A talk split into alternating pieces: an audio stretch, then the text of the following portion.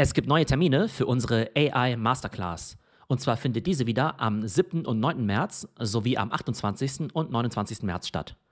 Künstliche Intelligenz ist ja der Megatrend des Jahres und jeder, der einmal mit Tools wie ChatGPT gespielt hat, sieht sofort das Riesenpotenzial. In unserer AI Masterclass lernt ihr anhand von praktischen Beispielen die wichtigsten Tools kennen für Business-Anwender, Marketer und Content Creator. Der Workshop macht vor allem deshalb Spaß, weil man nicht nur Theorie lernt, sondern wirklich praktische Skills mitnimmt, die man sofort in seinem täglichen Job nutzen kann. Alle Informationen gibt es unter www.theo.net und mit dem Promocode Podcast gibt es 10%. Hallo und herzlich willkommen zur neuesten Folge des Podcasts. Heute geht es um Snapchat und zwar haben die jetzt auch einen neuen AI-Chatbot bei sich in der App integriert.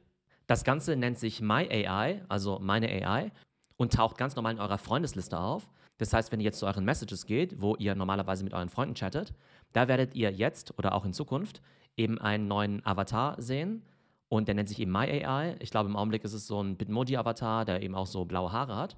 Und die Idee ist eben, dass man jetzt eben nicht nur mit seinen Freunden chattet, sondern eben auch mit einer AI. Das Ganze basiert auf der Technologie von OpenAI, das hättet ihr wahrscheinlich fast schon erraten. Und zwar nutzt Snapchat eben diese Schnittstelle zu OpenAI.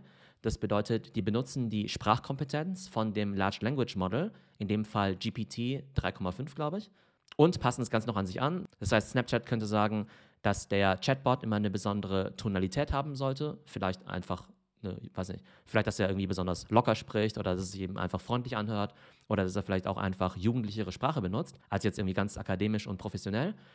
Und Snapchat hat auch noch angepasst, über welche Themen der Chatbot sprechen kann.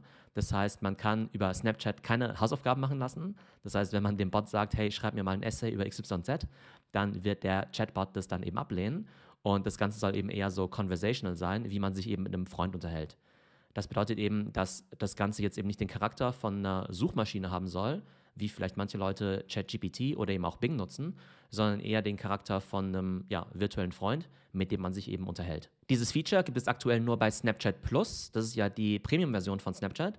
Und ich habe mir mal die Zahlen angeschaut und sie sind eigentlich recht beeindruckend. Und zwar kostet das Feature ja 4 Dollar und aktuell hat das Ganze schon zweieinhalb Millionen bis drei Millionen Abonnenten. Und 3 Millionen Abonnenten bei insgesamt 750 Millionen Monthly Active Users von Snapchat. Also erstens finde ich ziemlich krass, dass Snapchat 750 Millionen Monthly Active Users hat und 3 Millionen Paid Subscribers ist echt gar nicht so schlecht wenn man sich mal anschaut, dass Twitter Blue gerade mal 300.000 hat. Das heißt eben, da wo sich Elon Musk und Twitter noch relativ schwer tun, eben die Leute dazu zu bekommen, für die App zu zahlen, da hat eben Snapchat in den letzten Monaten schon ganz gut vorgelegt. Und ich denke, dass so ein AI-Feature, wenn es eben gut umgesetzt ist, natürlich nochmal ein großer zusätzlicher Benefit ist. Denn aktuell ist es ja so, dass es gerade auf Mobile keine richtige GPT-App gibt. Man muss ja extra auf die Webseite gehen und ist natürlich nicht so komfortabel. Es gibt eben keine App, die man sich einfach so aus dem App Store runterladen kann. Und da macht es natürlich Sinn, wenn man eben diese Chat-Interaktion in Zukunft eben auch in den Apps drin hat, die man ohnehin schon viel benutzt, wie zum Beispiel Snapchat aber eben auch in anderen Apps wie TikTok, WhatsApp oder Instagram würde es natürlich total viel Sinn machen. Und deshalb ist meine Prediction auch, dass in Zukunft jede Software irgendeine Art von AI-Assistenten haben wird. Entweder relativ gesichtslos, wie vielleicht in Microsoft Office oder auch in Notion. Das heißt, man hat einfach ein User Interface und kann dann eben einfach einen Prompt eingeben, so ähnlich wie bei ChatGPT. Oder das Ganze wird tatsächlich personalisiert, so wie früher bei Microsoft mit Clippy, dieser Büroklammer, oder in diesem Fall jetzt eben diesem My AI Avatar von Snapchat.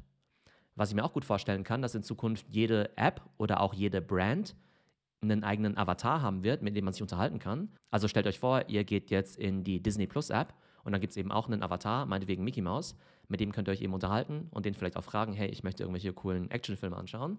Oder ihr geht auf die Social Media Auftritte von irgendeiner Brand und dann kann man sich eben auch mit der Brand unterhalten. Und wenn die Brand eben auch ihren eigenen virtuellen Influencer zum Beispiel hat, dann würde die Brand diesen Influencer ja auch irgendwie trainieren, dass sein Messaging, seine Tonalität eben auch on-brand ist, zu der Brand passt und dass es für uns als User vielleicht in Zukunft total normal sein wird, eben auch mit solchen Chatbots zu interagieren, aber eher auf eine spielerische Art und Weise und eben nicht so wie diese Customer Service Chatbots, die es heute gibt. Ein Aspekt, den ich hier noch super spannend finde, ist, dass Snapchat eben auch hier mit OpenAI kooperiert. Wir haben in den letzten Tagen ja schon über andere Cases berichtet, wie zum Beispiel auch Spotify, die ja eben auch diese OpenAI-Integration haben. Und das ist einfach Wahnsinn, mit welchem Tempo OpenAI hier gerade vorgeht. Das heißt, die haben nicht nur ChatGPT und nicht nur Bing, die ja schon enorm erfolgreich sind, also zumindest ChatGPT, sondern alle Apps wollen jetzt ja irgendeine Art von AI-Integration haben. Und derzeit gibt es eben nur einen Anbieter, der das besonders gut macht, und das ist eben OpenAI. Klar gibt es jetzt natürlich auch noch das Modell, was Google vielleicht in der Pipeline hat. Vielleicht gibt es auch noch diesen Chatbot Claude von diesem Startup Anthropic, in das Google ja auch investiert hat. Aber Stand heute baut sich einfach OpenAI ein riesiges Imperium auf und es wird einfach so ein großer Startvorsprung sein, dass es extrem schwierig sein wird für Google, den wieder aufzuholen. So, das war unsere kurze Folge zum Thema Snapchat und MyAI. Ich hoffe, euch hat die Folge gefallen und bis zum nächsten Mal.